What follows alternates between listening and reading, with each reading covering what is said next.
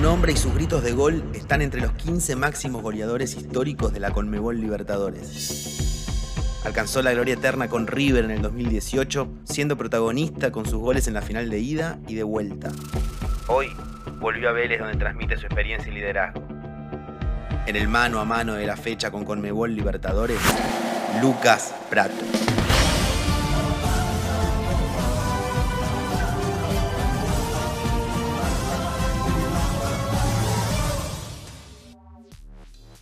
Bueno, Lucas, primero que nada, ¿cómo, ¿cómo te trata esta vuelta a Vélez? ¿Cómo encontraste al club, al hincha de Vélez que, tanto te ama?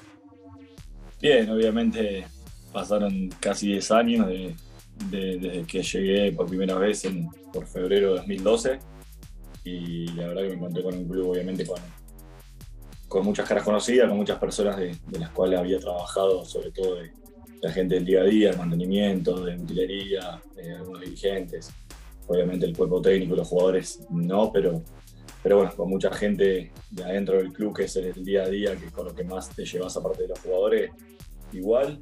Eh, nada, contento, la verdad que la, felicidad por, por volver a un club que, que, me ayudó muchísimo en mi carrera y, y, que me hizo ser, eh, más allá de mejorar como jugador, me hizo mejorar mucho como persona y tener algunos valores que, que uno va agarrando a medida o que va adquiriendo a medida que va, que va jugando en ciertos equipos. Bueno, este es uno de los clubes que, me marcó mucho en mi vida personal, más allá de mi carrera. Eh, y verdad que estoy muy feliz de, haber vuelto. Vamos a bucear en tu pasado pasado. ¿Cómo, cómo nació tu idea de, ser futbolista? Imagino que como un juego al principio, como todo chico, eh, sobre todo argentino pero ¿cómo nació en vos el, deseo de ser futbolista? No, yo creo que cuando de chico, nosotros hoy tenemos una, desventaja que, o sea, el chico hoy tiene una desventaja que tiene todo muy al alcance de la mano, ¿viste? Ya con 3, 4 años ves a Cristiano Ronaldo, a Messi, a, los mejores jugadores del mundo jugar en, cualquier, en cualquier momento, en, en un video de YouTube, en lo que sea nosotros cuando éramos chicos yo me acuerdo que, pasaban pocos partidos de Europa, eh, tenías que tener cable, que muy poca gente tenía cable, que hoy la realidad es que hasta con una aplicación puedes tener la televisión en tu teléfono. Entonces se imaginaba, imaginabas mucho, yo escuchaba mucho la radio porque la realidad no, tenía, no teníamos para pagar el, cable que era donde pasaban los, los partidos, que, que, esperábamos al domingo a la noche a ver fútbol de primera para, para ver los goles del fútbol argentino y enganchar algún noticiero para ver los goles de afuera. Me acuerdo que que yo siendo muy chico enganché justo el momento que, que Batistuta la estaba rompiendo en, la Fiore, que, bueno, después también se da justo cuando ya tenía un poco más de, lo que eran pensamientos más del, fútbol que me gustaba realmente. Él ya estaba en la Roma, eh, o, jugadores como Verón, como el Cholo, Simeone, eh, que jugaban en, equipos eh, de Europa que los, y los veías poco, entonces ver mismo ver las selecciones que lo daban en la televisión pública, era esperar a ver a esos monstruos en Portele o era diferente. Yo creo que, nosotros crecimos con esa ilusión en la cabeza que hoy el chico no la tiene. Hoy el chico ya capaz que a los 7, 8 años piensa que puede jugar en primera y nosotros teníamos la ilusión de jugar la pelota para divertirnos, eh, eh, porque sabíamos que era para, para pocos llegar a primera división. Eh, y la realidad es que la primera vez que se me cruzó por la cabeza intentar competir para, para, ser profesional fue cuando me fui a probar a Estudiantes de La Plata, que, que ya estaba siendo eh, casi novena edición en la prenovena. Ahí creo que no sé cuánto tendría, 12, 13 años o 11, 12 años, no sé qué, cuál es la edad de la novena o la prenovena. Ahí dije, bueno, voy a ver si puedo, si, si me da a competir contra, eh, contra jugadores, a ver si, si, si, puedo, si puedo tener la chance de jugar en primera. Eh, bueno, tuve buenos momentos, ida, vuelta, al final no quedé y me terminé yendo a Cambaceres, que en ese momento estaba en la metropolitana, y mi idea era llegar en primera en Cambaceres, no, tengo la ilusión de ir a jugar a, no sé, nada, me digo, bueno, vamos a proyecto. no pude quedar en estudiante, no pude quedar, después, después me fui a la gimnasia. Al otro año no, tampoco quedé en gimnasio, o sea, quedé siempre en las ligas paralelas, metropolitana, yo prefería, o Liga Argentina, yo prefería jugar en AFA en, en la B metropolitana porque seguía siendo AFA y seguía siendo otro tipo de competencia. Me enfrentaba contra equipos de, de B metropolitana en ese momento, Almirante Brown, Ferro, Brown de Adrogué, eh, Morón, eh, había un montón de equipos importantes en la categoría y yo prefería jugar contra esos equipos y no jugar en la liga metropolitana que capaz que me tocaba jugar contra un barrio contra Plátanos, contra Los Hornos, que, podía anotarse cualquiera, cualquier equipo de barrio. Entonces, esa siempre fue mi prioridad. Bueno, después ya cuando empecé a jugar y empecé a, tener mejores condiciones o sentirme con la confianza de poder competir, porque no sé, me tocaba jugar un amistoso contra Gimnasia de la Plata con Cambaceres y, y, no me sentía menos que ellos, no sentía que ellos eran mejores, solamente sentía que capaz que estaban mejor preparados físicamente. Eh, bueno, y después tuve la oportunidad que me subieron a primera y, y entre un momento en séptima no pude irme a Defensa y Justicia, que estaba también nacional, por una cuestión de, bueno, de dinero, que el club pretendía plata. Eh, eh, bueno, esa espera fue mejor porque al otro año tuve la posibilidad y la suerte de ir a Boca. Después vamos a llegar a, Martín Palermo a tocar en, esta nota, pero te iba a preguntar, hablaste de cuando vos eras chico, trabajaste desde muy chico para ayudar en tu casa. ¿Qué, te acordás de esos días? ¿Cómo se vivía internamente en la familia? Sí, como te decía un poco esto de, que era otra vida también diferente, yo creo que soy de los últimos, creo que hasta la categoría 90, 92 pues, te, puedo adelantar, yo soy 88, pero somos esos últimos, esas últimas infancias que todavía podíamos también, viste, decir, bueno, necesitamos 20 pesos, 10 pesos, que no teníamos el día a día nosotros con mi familia como para que mi mamá me lo dé. Eh, eh, no sé, para ir a divertirme, para hacer algo, bueno, repartamos volantes, eh, no sé, tenía un montón de, posibilidades de laburo de, changas rápidas, o ayudarle a pintar a, un vecino, o eran cosas así. Bueno, he repartido volantes con mi hermano, con mi, que, mi viejo le pedía a mi hermano en su momento, y después bueno, tuve la posibilidad de, hacer de casero de, un estilo, de un club que, que, es como se hacían despedidas de, despedidas no recibidas de, chicos de universidad. Entonces era como sentirte como un patovica, pero era, era, en realidad un casero. Eh, si, pasaba, si había algún problema, yo tenía que llamar por teléfono a la policía nada más. Eh, y bueno, ahí sí tenía un poco, ahí sí ya me pagaban, como era de noche, yo era un poquito más grande, bueno, me tenía que quedar de las 10 de la noche capaz hasta las 4 o 5 de la mañana, eh, me quedaba ahí supervisando un poco y, llamaba a la policía si necesitaba y me pagaban 50 pesos, que en ese momento es como si hoy te digo un montón de guita. Claro. Era, pues yo con 50 pesos eh, no sé, estaba una semana entera comiendo, o me duraba hasta dos semanas, o sea, era un montón de plata.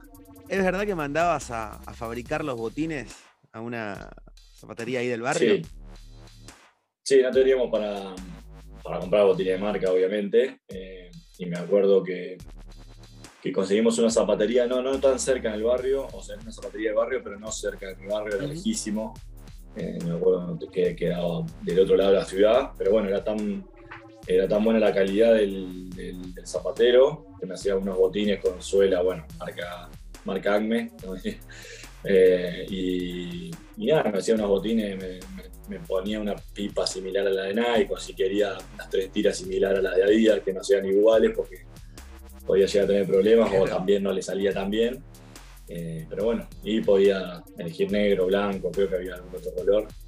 Eh, y la, nada, como jugaban en Cambaceres, siempre me hacía negro con rojo, eh, blanco con rojo. Martín Palermo, ¿cómo, cómo fue eh, para vos entrar a Boca? ¿Qué, tuvo que ver Palermo con eso?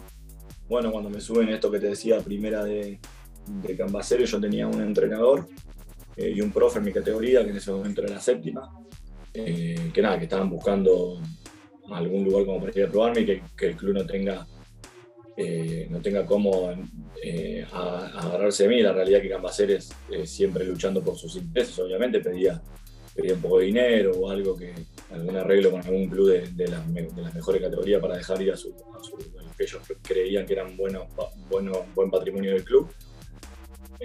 bueno, y el profe que tenía en esa categoría, se llama Marcelo Panela, era muy, muy amigo y es muy amigo hasta el día de hoy de Gabriel Palermo, mi hermano Martín, eran socios en gimnasio, en escuelitas de fútbol, las escuelitas de Martín, que, son, que las manejan ellos.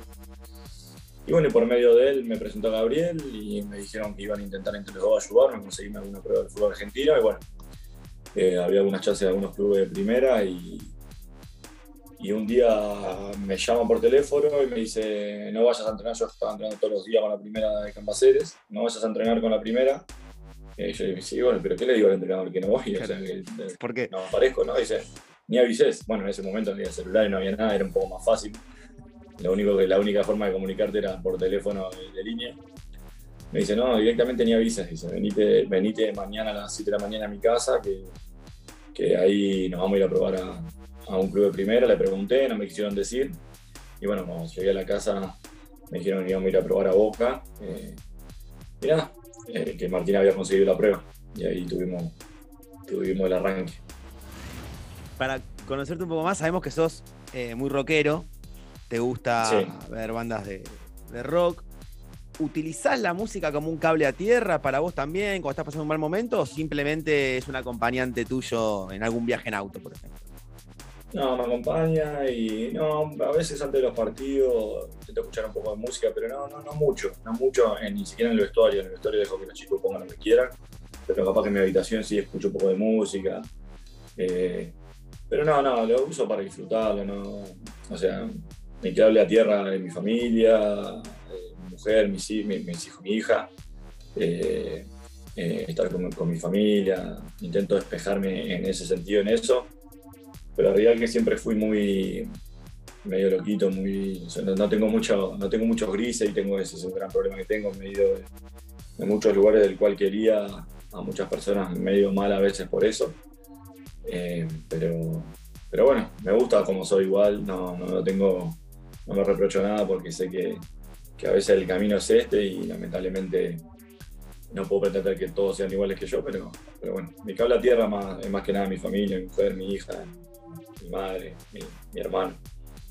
Igual estás hablando como sos y nos llegó un rumor de que sos hacer muchos chistes en el vestuario. Sí, Eh, le hincha pelota, sí. Bueno, ¿qué, qué tan cierto es que tuviste competencia en una época con un compañero de plantel? ¿Con Bruno? Sí. ¿O con quién? Sí, exacto. Mira, vos solo lo dijiste. que somos, somos iguales, somos iguales. Somos, es que no, no- no es el tema de que, que tiramos chistes, estamos todo el tiempo hinchando las bolas, ¿viste? Que somos, pero somos, somos chistosos y eso es bueno porque tenemos a la gente que es más seria y nosotros que, que rompemos las bolas. Ahora Bruno. yo estoy en el momento que soy, que soy más serio. Bruno es Bruno eh, exactamente. Sí. Bien. ¿Ahora estás más serio, decís? Y ahora estoy más serio. Pasa que llegué a un club que en el, soy el más grande del plantel, así que imagínate. Bueno, Eso te iba a preguntar. medir, medir. Vos en un momento dijiste como que los chicos de ahora tienen todo más a mano. Eh, en tu rol ahora como un, un jugador experimentado, ¿te pasa con, con los más chicos que llegan a primera de tratar de orientarlos un poco? Hoy a veces el, el pibe que llega primero ya se compra un auto último modelo y tratar de, de orientarlos un poquito. Sí, es muy difícil cambiarlo igual porque no, no, no, no, no es por ellos, sino es por el entorno que tienen. Hoy, hoy lo que noto es que hoy mismo hasta un padre para, para que un jugador se quede en un club, que hay un chico capaz que ni siquiera llegó a la primera y el padre ya le pide al club una casa con un auto para que el chico se quede en el club y renueve el contrato. Eh, y el chico todavía capaz que no está ni entrenando con la primera división. Entonces es muy difícil decirle a un chico de 17, 18 años cuando sube eh, que esté tranquilo, que no se vuelva loco, si después sale de la casa, sale del club y tiene el representante o a la familia que lo vuelve loco, que le dice vos tenés que estar jugando, eh, si no jugás acá ya te tenés que ir a otro lado. Eh, hoy a mí lo que me sorprende mucho del fútbol moderno es que los jugadores juegan seis meses en cada club, que les da lo mismo jugar sin desmerecer a, los clubes más chicos, les da lo mismo jugar en un club grande que en un club más chico. Y para, no, para mí no es lo mismo, lo que te decía un poco hoy de, de los jugadores de antes. Eh, eh, antes vos sabías que, que un equipo grande jugaba, en River jugaba Enzo Francescoli y capaz que, que un equipo jugaba un jugador, un equipo más chico jugaba un jugador que, que tenía mucha carrera, mucha experiencia, pero toda la vida jugó en un equipo chico. Eh, eh, y te dabas cuenta la, la jerarquía de cada, de cada jugador. Hoy no, hoy la realidad eh, creo que es más complicada, más difícil. Por eso no, no, no quiero ser, no quiero decirte cosas que, que capaz se tomen a mal después cuando salgan, porque eh, es difícil, es una, es una línea muy delgada y muchas veces los chicos eh, quedan ¿viste, intoxicados con todo ese entorno que hay. Eh, creo que, lo que el gran problema que tenemos como sociedad nosotros en nuestro país, en nuestro país es, es eso, ¿viste? Sí. es que tenemos, tenemos un problema social muy grande y bueno, y el fútbol no, no está exento a eso. Entonces intentamos nosotros como más grandes, a mí lo que me toca acá en, en Vélez, que ellos estén tranquilos, que disfruten de jugar la pelota, que no se pongan mal si no juegan, que sepan que son decisiones de los entrenadores, eh, eh, que cuando entra uno eh, cuando uno sale, bueno, a mí me tocó no jugar hace tres días y, uno se tiene que saber que el que entra es un compañero. Entonces, sí, obviamente no tenés que estar contento porque uno juega, porque tenés que trabajar para jugar, eh, trabajar ese enojo para volver a, a, ser considerado, pero siempre que tu compañero se dé cuenta que vos lo vas a apoyar porque el bien grupal es el bien también individual, ¿viste? Y hoy no se mira mucho eso y yo creo que muchas veces los jugadores se olvidan de que es un deporte de equipo y, no un deporte individual. Entonces es complicado, ¿viste? Por eso es muy complicado decirte, sí, los ayudamos, les decimos, sí, obviamente vamos a estar presentes para todo lo que necesiten, eh, pero también, ¿viste? Tenemos que ir viendo cómo es el entorno. Creo que los jugadores más grandes o la gente del club dirigencial se tiene que preocupar más por lo que es el entorno del chico que el chico en sí.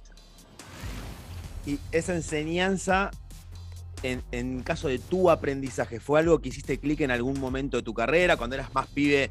Eh, obviamente, hoy te seguís calentando, si no jugás, queda claro, pero entendés que es por el bien general del equipo que a veces juega otro. Sí, cuando era más chico te tuve esos momentos de fastidio, de, negatividad, de, que siempre la culpa era del otro. Eh, que obviamente hay cosas que, vas a tener, voy a tener razón, o hay cosas que no voy a tener razón. Pero bueno, uno se da cuenta que no lo, no podés manejar y no sos el que toma las decisiones, sino es el, técnico o el dirigente si es a la hora de renovar un contrato, o lo que sea, o el profe si es a la hora de mandarte a hacer un trabajo extra, lo que sea. Eh, eh, pero siempre tuve, tuve lo que te decía, tuve un entorno muy bueno, tuve yo la facilidad o, o la suerte de tener unos representantes que cuando me desvié del camino me dijeron, Luca, eh, está bien enojarte, pero no es por este camino, no es por el camino de no entrenar, no es por el camino de no ser respetuoso, es por el camino al contrario. Tenés que ser más respetuoso, eh, más compañero, romperte más el culo, por perder la palabra, y mi familia apoyando esas palabras, ¿entendés? No, mi familia diciendo, no, no, es todo al revés. Hmm.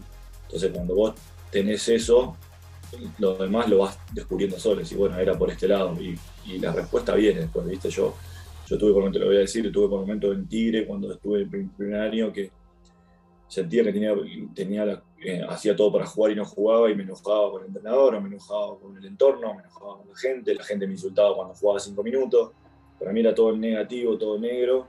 Después me di cuenta que yo me puse mucho mejor físicamente, me puse mucho mejor la cabeza, todo por mi representante y mi familia me hablaron que esté tranquilo, que, que tengo que seguir laburando y bueno, después empezó a encarrilar todo. Tema de tatuajes, sabemos que tenés varios tatuajes. Eh, el de los Simpsons que dio la vuelta al mundo en un momento, de que tenías tatuado a los Simpsons. Tu hija Pía eh, en el brazo también.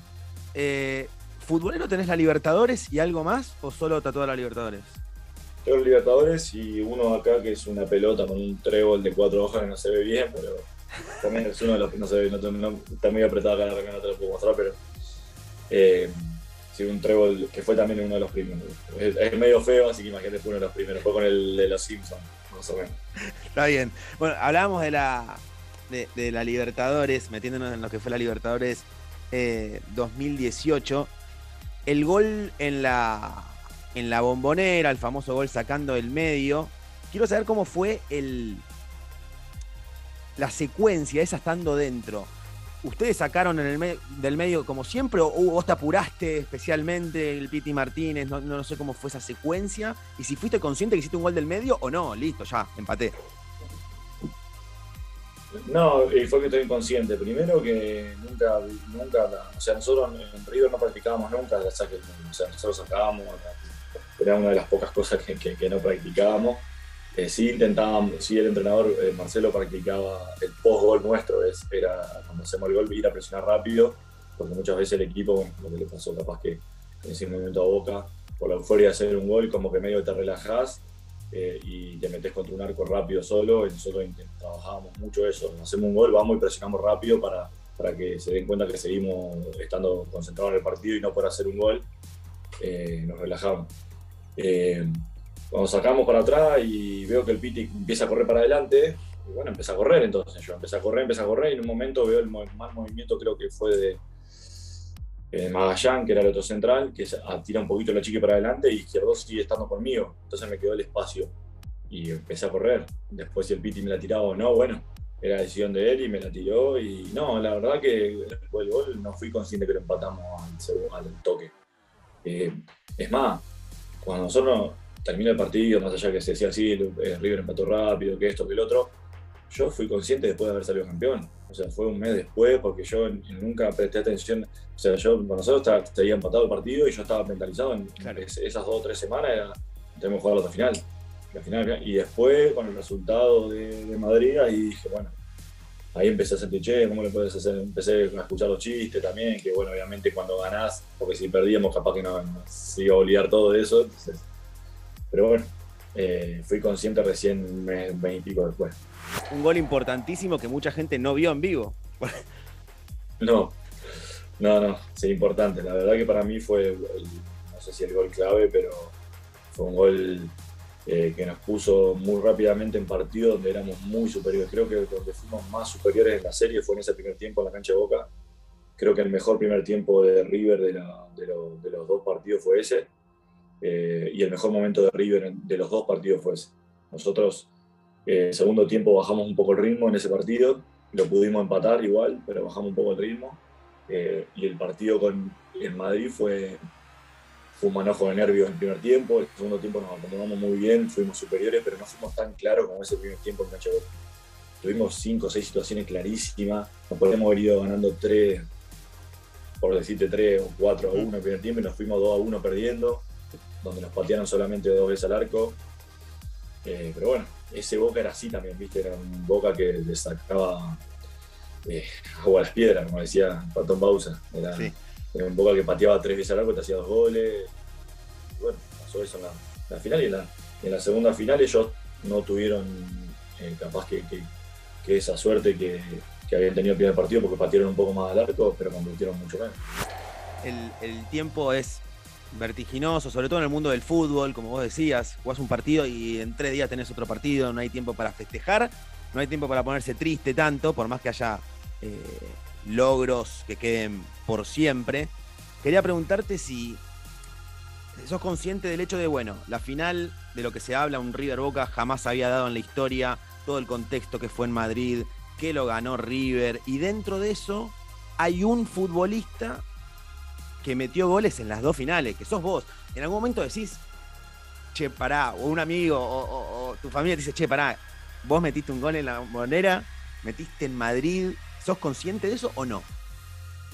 No, por ahora no soy consciente, la realidad. O sea, la gente en, la calle me hace, me hace sentir.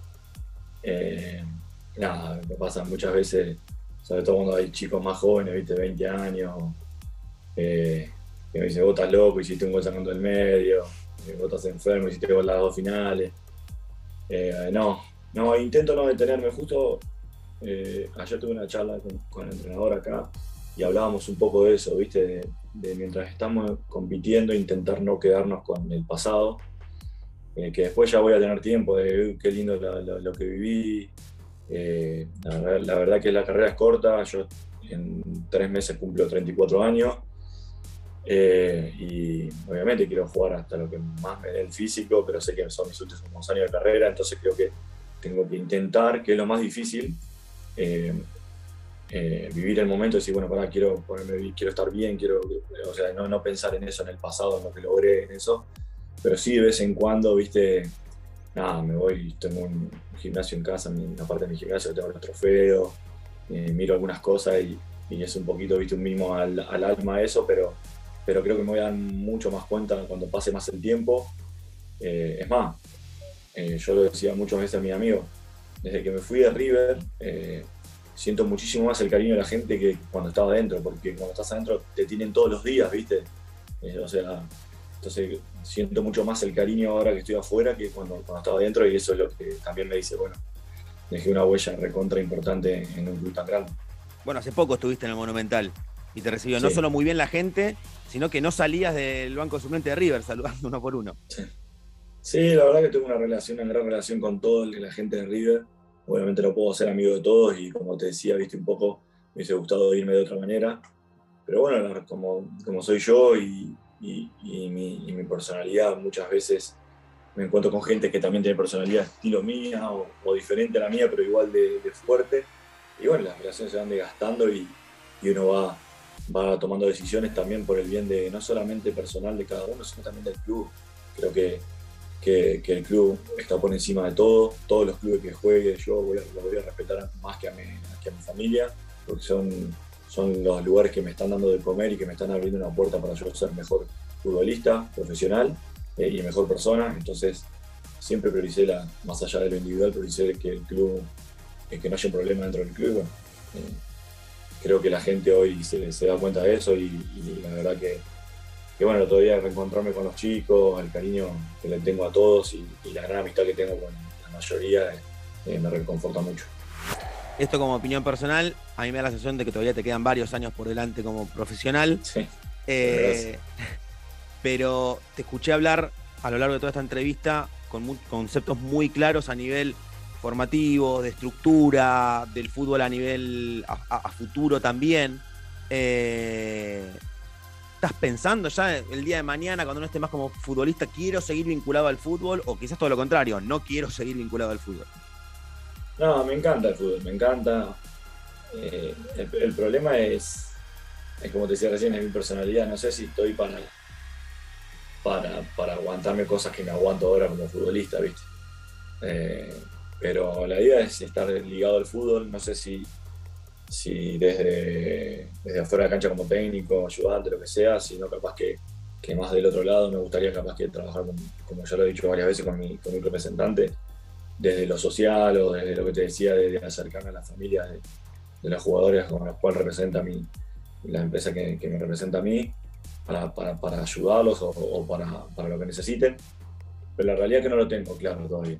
Eh, porque también estoy en el día a día acá y también veo y me gustaría también ser entrenador. Eh, pero bueno, es difícil, es difícil porque también tengo una familia eh, y yo estoy de los siete días a la semana, seis días y medio afuera de mi casa, concentro tres, cuatro días a la semana. parece que, que estamos dos o tres horas del día atrás de una pelota, pero no, no, no es solamente eso, son muchas cosas y bueno, creo que también cuando me retire hay que darle un poco prioridad a los años que, he perdido, de, años de infancia de mi nena, años con mi mujer, un poco de todo, así que veremos, veremos que, cómo me agarra ese retiro. Bueno, para cerrar, eh, este podcast se llama Mano a Mano y es una pregunta que podés tomarte unos segundos para pensarlo porque todos lo han hecho. Siempre les preguntamos eh, con quién les gustaría tener un mano a mano, tomarse un café. Eh, y la respuesta no tiene por qué ser alguien del ambiente deportivo, no tiene por qué ser una persona que esté viva. Nos han respondido de todo, desde Obama hasta el Papa Francisco, el Che Guevara, así que vale todo. Eh, no, la verdad que no tengo a decir una persona igual, decir, oh, qué lindo tomarme un café con él. Todas las personas que tengo son irreales, ¿viste? Lo que te decía me crié en un mundo, viste, de, o sea, de Homero Simpson, de... Vale, abramos el mundo irreal, ¿eh? Homero Simpson va a estar más para una cerveza. ¿viste? No, pero bueno, pero es algo que, que, que, que, es una, soy una persona muy que vuela mucho, que, estoy medio loco. Eh, pero no, no tengo así de decir, bueno, me tomaría un café, gracias a Dios, eh, tuve la suerte o la, o la, o la oportunidad de trabajar con gente como eh, como Palermo, como Diego Caña, como tuve compartir plantel con Román, eh, con Marcelo Gallardo, eh, me fui a Italia y compartí plantel con, Palacio, con Gilardino, he tenido la suerte de jugar con Robinho, con Fred en Brasil, tuve a un entrenador como Roger Seni también, compartí con la gente que digo, jugué con tipos que marcaron una era cuando yo era chico tuve la suerte de tenerlos cerca, de, ¿viste? estuve en compartir cancha con Ronaldinho, más allá de que fui rival. Eh, tuve la suerte que él me diga, hubiese venido un año antes, que yo que él un año antes estaba en Atlético Mineiro y jugábamos juntos. Eh, pero bueno. Eh, pero no, así un café, decir, preguntarle cosas, no, hay mucha gente interesante, pero es muy difícil que te diga, quiero con este, tomamos un café, me vuelvo loco, no. O sea, me hubiese gustado con el Diego, pero para conocerlo, no para, no para preguntarle qué hiciste este día, como eh, sentir la energía. Tuve la suerte de, sacarme una foto con él, pero nunca tuve una, un asado, una charla. Hay personas que, que ya solamente con el hecho de estar en un lugar eh, transforman ¿viste, el ambiente. Eh, y el más claro ejemplo que lo doy siempre es el de, el de, Rivers. Transforma el ambiente y, el otro día me pasó con Juanfer cuando entró a la cancha. Son tipos que te transforman, viste, el aura y con esa gente me gusta compartir cosas. Enzo Pérez, lo mismo. Enzo Pérez estás al lado y es, constante aprendizaje de vida, ¿viste? Ah, no habla mucho, pero todo lo que dice lo dice por algo. Son tipos que, que nada, que te mejoran día a día y eso es lo que me gusta. Eh, y acá en Vélez me, pasó eh, lo mismo en su momento, eh, con el Suba, con mi papa que tengo una amistad, o vengo muchas veces y hablo con el manager que, que, me enriquece siempre con las, cosas que me habla. Entonces, soy una persona que voy agarrando siempre de la gente que, me parece interesante y no me quedo solo con él.